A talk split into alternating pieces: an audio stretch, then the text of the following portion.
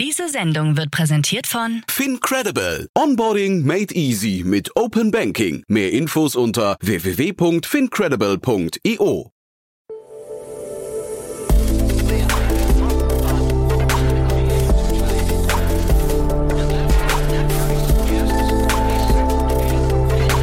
Startup Insider Daily. Investments und Exits.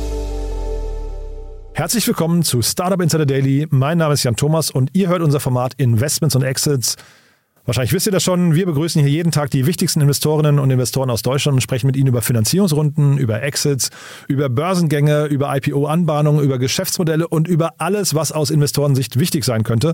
Ich glaube, man kann hier sehr viel lernen, weil wir eben so tolle Gäste haben. Und heute mal wieder ein ganz besonderer Gast, denn Louis Hahnemann ist hier. Und das finde ich deswegen so toll, weil er bis vor kurzem ja bei Headline war, ehemals E-Ventures, und hat in der Funktion auch öfters hier gesprochen. Jetzt hat er sich neulich verabschiedet von Headline, ist uns aber treu geblieben und das freut mich umso mehr. Deswegen freut euch jetzt auf ein tolles Gespräch mit Louis Hahnemann. Werbung. Sei dabei beim HTGF Family Day am 11. und 12. Juni in der Station Berlin. Für zwei Tage voller Inspiration und Business. Tauche ein in ein einzigartiges Netzwerkerlebnis mit bis zu 1500 Teilnehmenden. Erkunde das innovative Seed- und Later-Stage-Portfolio des Hightech Gründerfonds. Lass dich vom vielseitigen Programm inspirieren und knüpfe wertvolle Kontakte. Sichere dir jetzt dein Ticket. Mehr Informationen findest du unter www.family-day-htgf www.startup-insider.de. Startup Insider Daily. Investments und Exits. Sehr schön, ja, ich freue mich, Louis Hahnemann ist wieder hier. Hi Louis. Hallo Jan, vielen Dank für die Einladung. Ja, freue mich sehr, dass wir wieder sprechen und du hast ja tolle News mitgebracht. Ähm, äh, und ich glaube, über dich äh, sprechen wir in der nächsten Zeit, ähm, weil du äh, vielleicht kurz zum Background nochmal, wir kennen uns ja über deine Zeit bei Headline, ne? Da hast du aufgehört, aber irgendwann kommt auch das nächste Kapitel, ne? Genau, aber noch ist nicht spruchreif, aber ich freue mich drauf, wenn wir dann drüber reden können. Und trotzdem, du bist aktiver Business Angel, also da kann sich, glaube ich, kann sich jeder bei dir melden, hast du mir gesagt, ne? Ja, genau, richtig. Und da ist ja auch, auch bekannt, ne? besonders die Impact-Themen so in Richtung Klima Finde ich immer sehr, sehr spannend. Ja. Genau. Und Impact-Themen, Klima, da sind wir mittendrin. Glaube ich, wir gehen nach Dresden. Da hast du echt eine coole News. Oder ich, ich weiß gar nicht, es ist noch nicht äh, spruchreif, ne, glaube ich. Wir sind so kurz vor der großen News, ne? Genau, ne? Deshalb ist es, muss man durchaus mit Vorsicht äh, äh genießen, aber es wäre schon eine sehr, sehr krasse äh, Sache. Äh, einfach, da kommen viele Sachen zusammen, ne? Potenzielle Milliardenbewertung ähm, in Dresden und dann auch noch im, im Climate Tech-Bereich. Ähm, ich rede vom Wasserstoff-Startup Sunfire. Und da munkelt äh, der Markt, dass die bald eine sehr, sehr große ähm, Runde abschließen könnten und damit dann zum äh, nächsten großen deutschen Einhorn und auch zu einem der wenigen, ähm, ja, die auch aus Ostdeutschland kommen. Ne? Sollte zwar keine große Rolle mehr spielen, aber tut's, äh, tut's äh, immer noch. Und äh, da würde ich mich natürlich sehr drüber freuen, ähm, wenn das klappt. Und es ist auch eine Firma, die schon vorher ähm, ordentliche Summen äh, geraced haben. Das heißt, es ja, ist natürlich die Wahrscheinlichkeit, dass das klappt, dann auch schon mal deutlich ähm, höher. Ne? Die haben jetzt vor etwas über einem Jahr, Ende 21, äh, etwas äh, über 100 Millionen Euro von Lightrock, Planet First Partners und Carbon Direct Capital ähm, eingesammelt. Und äh, ja, da gibt es auch ein paar große äh, Corporates, die noch dabei sind. Ähm, äh, Total, also der französische Energieunternehmen, und äh, äh, Neste aus äh, Finnland. Äh, Neste ist besonders bekannt sozusagen. Das ist eine sehr alte Firma aus Finnland, aber die jetzt auch sehr stark in dem E-Fuels-Bereich ähm, aktiv sind. Ich hatte neulich mit der Lisa Liui hier von, von UVC Partners, ähm, auch im Rahmen von Investments und Exits hatten wir über Highstar gesprochen. Das ist ein Unternehmen aus Norwegen, die auch grünen Wasserstoff produzieren. Und ähm, diese Anlagen, die haben mich damals schon fasziniert, weil die sehen relativ ähnlich aus wie die von, also wahrscheinlich sind sie im Detail total verschieden, ne? aber das ist so wirklich krasses, krasses Hightech, finde ich. Ne? So, da sind wir richtig so im Deep Tech-Bereich, glaube ich, drin. Ähm, man hat das Gefühl, da wird die Welt einmal so auf links gedreht. Ich weiß nicht, wie du das siehst, aber das sind so richtig krasse Anlagen, ne? Ja, ja, ich sehe es ganz unterschiedlich. Einerseits ist es Hightech, weil es sowas noch nicht ähm, in so großem Maßstab nicht lange gibt. Und gleichzeitig ist eigentlich die Form sozusagen so äh, ne, e-, Elektrolyse und ähnliches zu machen, ist jetzt auch nichts komplett Neues. Ne? Und deshalb ist auch eine, eine vielleicht gewagte These von mir. Jetzt sind diese Firmen extrem ähm, hoch bewertet und es ist so ein bisschen die Frage, wer bekommt richtig groß in die Skalierung und kriegt dann die Großaufträge ne, und schafft es wirklich, weil äh, wir brauchen da sehr, sehr viel. Aber ich kann mir durchaus vorstellen, dass das irgendwann ähm, ja, zu einer Commodity wird. Ne? Weil wenn sich das erstmal durchgesetzt hat, dann, dann geht es darum, wer kann das am Ende am äh, günstigsten herstellen. Ne? Noch ist es ähm, ja gar nicht klar, wer hier das äh, äh, Rennen, äh, Rennen macht. Ne? Und, und warum ich auch gesagt, warum ich es differenziert sehe, weil aus meiner Sicht sozusagen, ich beschäftige mich ja viel auch mit ähm, Klimaschutz, ist halt diese Wasserstoff eine zweischneidige Sache. Es ist nur positiv, wenn äh, man es wirklich aus erneuerbaren Energien herstellt. Und noch haben wir in Deutschland gar nicht ausreichend erneuerbare Energien. Aber gleichzeitig müssen wir halt diese Technologie voranbringen, erneuerbare Energien voranbringen, um dann es in Kombination ähm, zu schaffen bin ich, bin ich total bei dir. Ne? Ähm, zeitgleich, du hast gerade gesagt Skalierung und ähm, wir beide beziehen uns jetzt, glaube ich, auf einen Handelsblattartikel, der ähm, quasi angekündigt hat oder gemutmaßt, hast, äh, gemutmaßt hat, diese Runde wird stattfinden.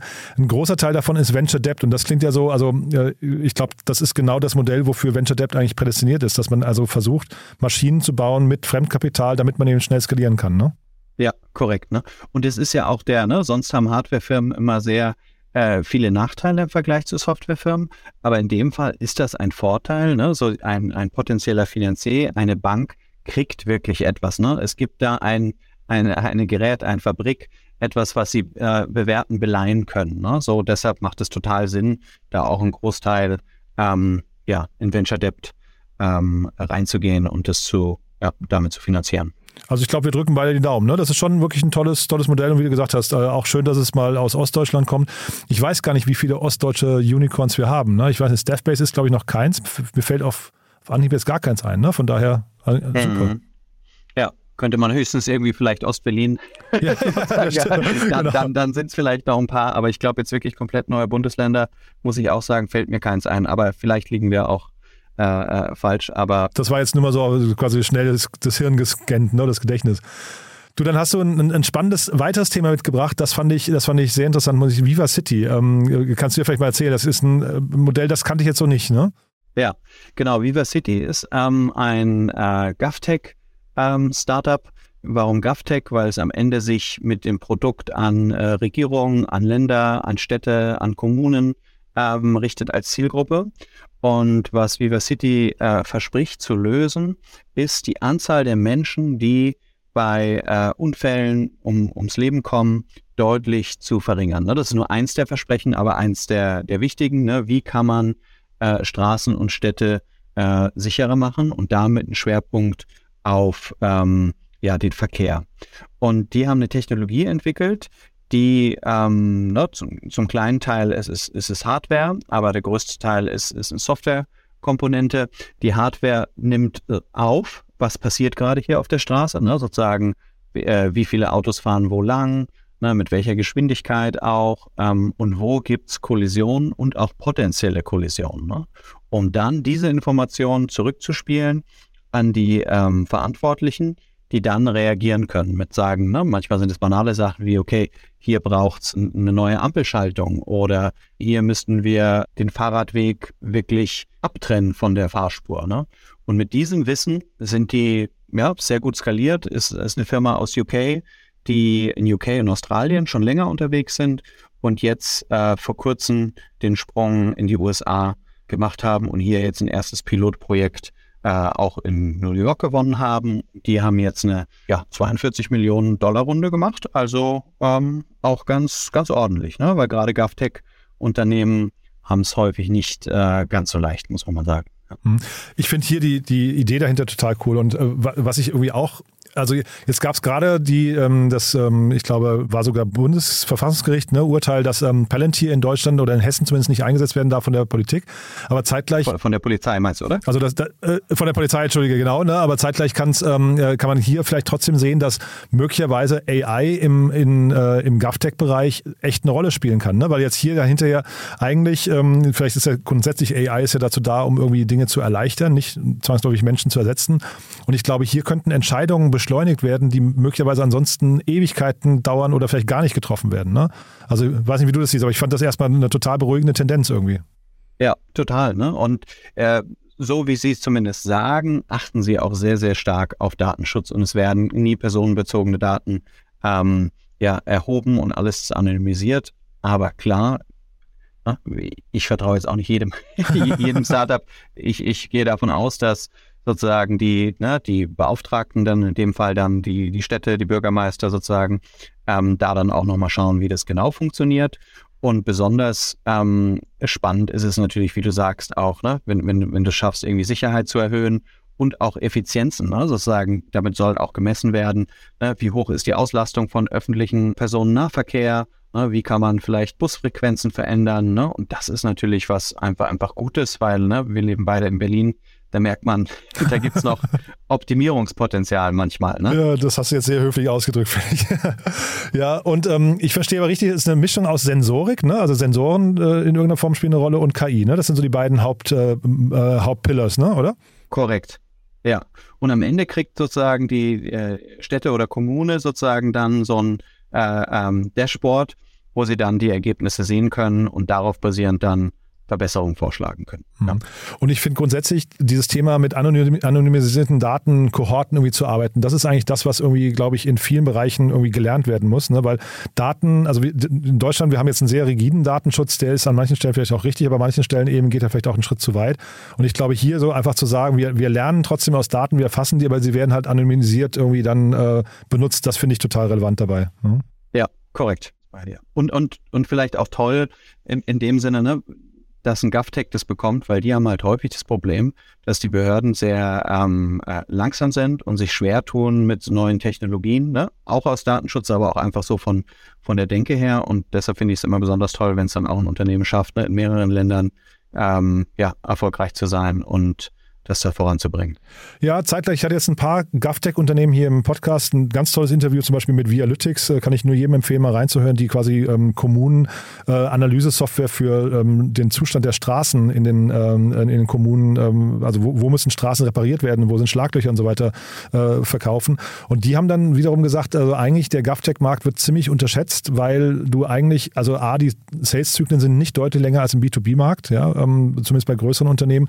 Und wenn man dann einmal drin ist, dann ist man wahrscheinlich auch relativ lange drin. Also diese, diese Login-Effekte und äh, irgendwie äh, Abhängigkeit, dann äh, vielleicht positive Abhängigkeit von Kunden, ähm, das ist schon auch ein, ein, Ding, das hast du vielleicht im Softwarebereich, im, im B2B-Markt nicht ganz so. Ja, ja also bei dem, dem zweiten Teil sozusagen Login-Effekt gebe ich dir 100% recht. Beim, beim ersten Zitiere zitier ich nur, ja, ja, genau. Genau, genau, ja, genau da habe ich ne? auch schon anderes erlebt, ne? sozusagen so, wo dann irgendwie ein Senator sagt, ja, dann lassen wir uns nochmal ein Dreivierteljahr zusammensetzen, ne? so, und dann, ähm, ja, verzögern das die Sachen. Aber klar, ne, wenn, wenn man eine tolle Lösung hat, sollte man immer versuchen, die sozusagen an Mann, an die Frau zu bringen. Total. Also der hat wirklich erstmal so fünf Minuten Plädoyer gehalten dafür, dass GovTech wirklich unterschätzt wird, weil ähm, er sagte auch, wenn du ein gutes Modell hast, dann funktioniert das sogar investorenseitig gut. Dann hast du auch, ähm, weil also bei denen war halt der, der, große Vorteil, die bringen auch noch Fördergelder mit, das heißt, es amortisiert sich halt noch schneller.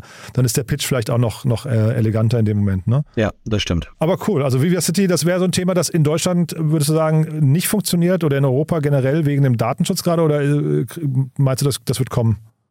Doch, ich glaube, das wird auch kommen. Ne? Das dauert ein bisschen länger, aber doch, glaube ich schon. Also Sie gehen ja jetzt scheinbar den Umweg, ne? Also in, äh, aus, aus uh, UK heraus jetzt nicht direkt nach Kontinentaleuropa scheinbar, ne? Gut, aber das ist aus Startup-Sicht ja dann häufig kein Umweg, sondern einfach so im Sinne, wo ist der größte Markt, ne, sozusagen. Und da ist, ist USA halt einfach ne, immer, immer unschlagbar. Ne? Also das ist ja schon häufig ein Weg, den, den die Startups dann erst gehen. Ja. Aber kann durchaus sein, ne, dass sie gesagt haben, Deutschland, uh, mit dem Datenschutz sind wir mal lieber ein bisschen vorsichtig und nehmen uns das dann in ein paar Jahren erst vor. Cool. Und wo wir gerade schon über Kontinentaleuropa reden, dann reden wir, glaube ich, gleich über das letzte Thema, was du mitgebracht hast. Ne? Äh, ein schönes Unternehmen aus Frankreich, ne? Ja, genau. Brigade heißt es. Und die haben äh, 30 Millionen Dollar geraced. Und was die ähm, am Ende machen, das ist ein Freelancer Marketplace ähm, für primär zwei Branchen. Das ist einmal so Hotel und Gastronomie und dann im ganzen Bereich ähm, Pflege- und Gesundheitsberufe.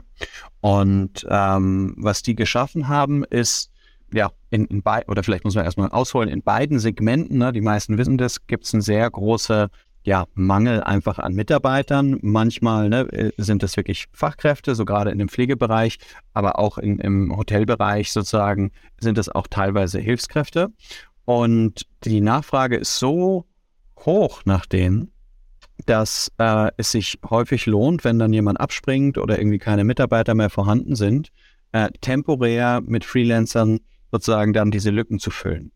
Und das ist ein sehr, sehr spannender Markt, weil die, die Vergütung von so einem Freelancer ist dann deutlich höher und Brijat nimmt sich da äh, dann einen 20% äh, Cut und sind sehr, sehr gute Investoren dabei mit Balderton und Serena Capital und Square Capital.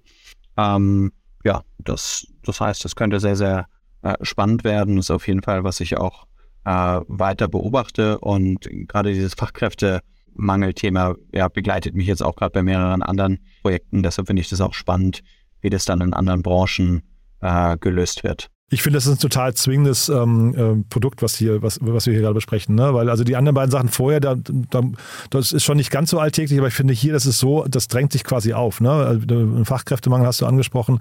Ein Marktplatz ist ein gelerntes Modell. Ähm, ich glaube, nach vorne raus, der Markt wird wahrscheinlich eher größer als kleiner. Äh, ich wüsste gar nicht, woran kann, also ist es vielleicht die Konkurrenzsituation. Ich kenne jetzt den, den Markt zu wenig. Vielleicht gibt es andere, die das noch besser machen, aber ansonsten auch mit der Finanzierungshöhe jetzt gerade, da kann eigentlich nichts mehr schiefgehen, oder?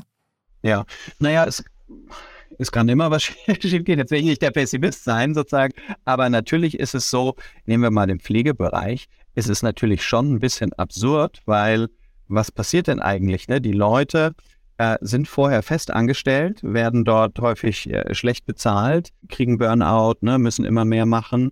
Dann verlassen sie den Job, sozusagen so, und äh, ein, eine große Lücke entsteht. Und dann stellt äh, sozusagen das Krankenhaus oder die Pflegeeinrichtung über so eine Plattform jemanden kurzfristig ein. Ne? Das heißt, so eine gewisse Absurdheit. Dass für deutlich höhere Kosten wahrscheinlich, ne? Für deutlich höhere Kosten. Ne? Das heißt, es könnte schon sein, dass sich diese Player, ne, die Krankenhäuser und ne, sind ja viele davon auch staatlich organisiert, gerade in Frankreich, dass die dann mal ein bisschen drüber nachdenken und sagen, hey, vielleicht ändern wir doch was so an den Arbeitsbedingungen, versuchen die Festangestellten so zu, behal äh, so zu behandeln, dass sie auch da bleiben dann könnte natürlich der Bedarf ähm, hier auch sinken. Aber aktuell sehe ich es nicht. Deshalb denke ich auch, dass die ein sehr große, äh, großes Potenzial haben. Mhm. Also das Szenario glaube ich, da glaube ich gar nicht dran, äh, Luis, dass da die Krankenhäuser zur Vernunft kommen, weil das, das hätten sie ja schon machen können. Das stimmt. Ich, also ich glaube eher, dass du, wie, wie du es gerade sagst, die Leute haben Burnout, die fühlen sich, fühlen sich nicht wertgeschätzt, die werden schlecht bezahlt und kriegen wahrscheinlich jetzt hier hinterher dann tatsächlich sogar auch ein besseres Gehalt. Also ich kann mir sogar eher den gegenteiligen Effekt. Und flexibler, ne? So, genau. Ja. Und deswegen eher der gegenteilige Effekt, dass wenn solche Plattformen wie Brijard hier dann, wenn die dann irgendwie ähm, äh, Erfolg haben und sich rumsprechen, dass sogar mehr Leute noch kündigen, um dann hier anzufangen und sich hier anzubieten. Ja, korrekt. Ne? Ja. Also von daher, ich finde das, äh, und da muss man sagen, das haben sich dann die Krankenhäuser etc. auch selbst zuzuschreiben. Ja, ja das ist richtig. Ja, ne, ich glaube, am Ende führt kein Weg vorbei, ne, dass sozusagen die Leute in den Bereichen ne, besser behandelt und besser äh, bezahlt werden. Ja. Mhm. Ja, leider, das wissen wir halt immer alle. Äh, weißt du, das ist jetzt alles keine, kein Geheimnis und trotzdem passiert es halt irgendwie zu wenig. Ne? Das, mir tut es immer leid, wenn dann irgendwie so, äh, weiß nicht, Pflegekräfte oder so oder, oder ähm, äh, auch äh, Arzthelferinnen und sowas dann irgendwie an, anfangen müssen zu demonstrieren auf der Straße, ähm, äh, um irgendwie für ein paar, paar Prozent mehr Lohn irgendwie äh, da, da irgendwie. Also das müsste, das müssten so selbstverständliche Automatismen eigentlich sein. Aber du, ist Stimmt. ja. Aber vielleicht stimmen sie ja sozusagen jetzt in Frankreich damit auch ab, ne? mit ihren Füßen, sagt man immer. Ne? Sozusagen, wenn sie quasi weggehen und verlassen, so dann ähm, ist es halt auch eine ne Form der, äh, des Protests. Das ist dann keine Demo, aber dann müssen die Krankenhäuser und, und Pflegeeinrichtungen sozusagen dann äh, gucken, wie, wie sie umgehen können. Und am Ende, wie so häufig, muss es die Politik in dem Bereich natürlich lösen, weil die Krankenhäuser machen das ja auch nicht äh, zum Spaß, ähm, sondern weil das die finanziellen Mittel sind, die ihnen gegeben worden sind. Also ich hatte gerade gestern mit äh, Tina Dreimann über Careloop gesprochen hier aus Berlin und vor dem Hintergrund hatte sie ein paar Zahlen mitgebracht, die waren schon schockierend, muss ich sagen. Momentan, in also jetzt nicht französischer Markt, aber in Deutschland fehlen momentan schon 200.000 Pflegekräfte und äh, zumindest laut den Daten von ihr wird das bis 2030 laut der Studie äh, auf eine halbe Million ähm, an, an fehlenden Pflegekräften anwachsen. Ich meine, das sind halt wirklich signifikante Bereiche. Ne? Wow. Ja. Also ich meine, ich will jetzt nicht sagen, wie toll, dass es da einen, einen boomenden Markt gibt für Startups, sondern es ist erstmal sehr erschreckend, finde ich, und da muss man halt irgendwie ran. Ne? Und dann ist natürlich sowas wie Brigat hier oder Brigat zumindest ein guter Ansatz. Total, ne? Und ich kenne es jetzt nicht in dem Pflegebereich genau, aber ich weiß, dass insgesamt in Deutschland äh, wir über 400.000 Leute in, in Richtung äh, Fachkräftemigration brauchen. Ne? Also die letzten Zahlen aus dem Bundeskanzleramt, ne? sozusagen, davon geht ja auch sehr viele in, in die Pflege am Ende. Aber wir wollen nicht schwarz machen, äh, schwarz malen, Luis. Ne? Wir, wir glauben ja dran, dass Tech und gute Unternehmer, die oder Unternehmerinnen auch natürlich die Probleme der Welt auch zum, zumindest teilweise lösen können. Korrekt, richtig. Genau, also gehen wir mal mit einem guten Gefühl hier aus dem, aus dem Gespräch Ja, raus.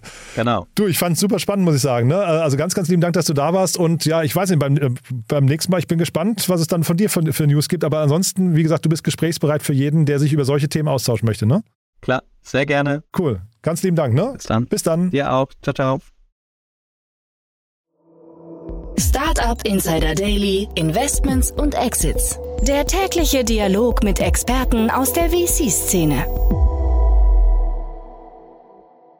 Ja, das war Louis Hahnemann und das war Investments und Exits für heute. Ich fand es ein sehr cooles Gespräch, nämlich sehr unterschiedliche Themen, die, glaube ich, alle ihre Berechtigung haben. Wenn ihr das auch so sehen solltet, gerne diesen Podcast weiterempfehlen, gerne diese Folge mit Louis weiterempfehlen und oder ihm auf LinkedIn schreiben, wenn ihr Ideen habt, über die ihr euch austauschen möchtet oder Louis als Business Angel gewinnen möchtet. Und ansonsten euch vielen Dank fürs Zuhören. Mir hat es großen Spaß gemacht und ich würde mich freuen, wenn wir es nachher wieder hören. Bis dahin, alles Gute. Ciao, ciao.